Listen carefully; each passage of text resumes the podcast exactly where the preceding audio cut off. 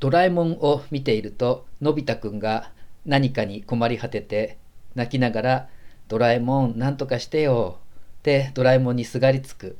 そうするとドラえもんが不思議なポケットから道具を出してくれてそれでたちまち助けてくれる。そういう場面がおなじみですが今日の福音のマリア様もカナの婚礼でブドウ酒がなくなって困ってしまいイエス様に「何とかしてよ」とこうすがりついている。そんな感じです。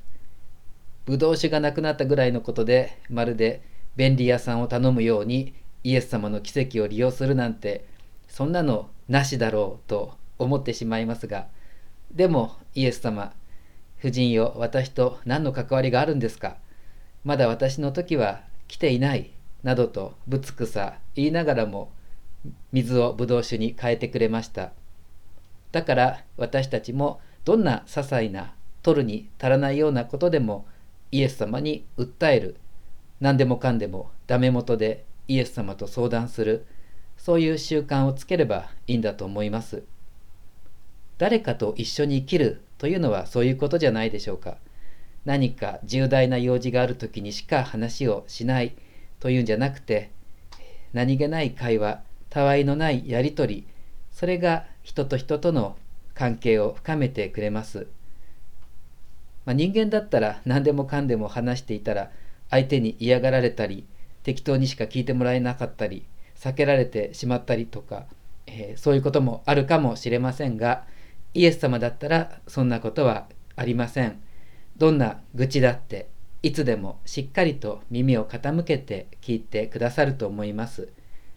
そうやってイエス様とのべつ幕なし対話をし続けるそのことが私たちを変えてくれるはずです。誰かと一緒にいるというのはこうイライラしたり気まずくなったりもう面倒なことばかりですがでもその他者との相互関係だけが私たちを本当に変えてくれます。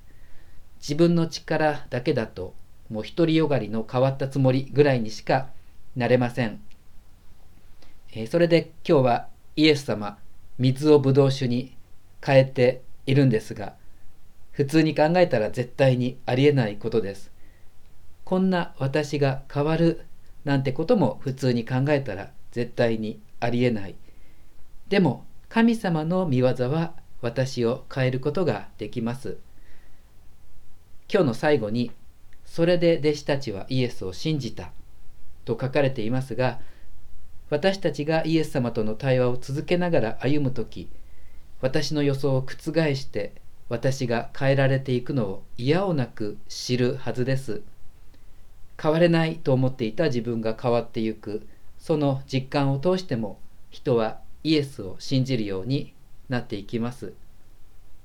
結局私が変わるのも私が信じるようになるのも全て共におられるイエス様の御業です私がどんなにひどい水でも必ず上等のブドウ酒に変えていただけます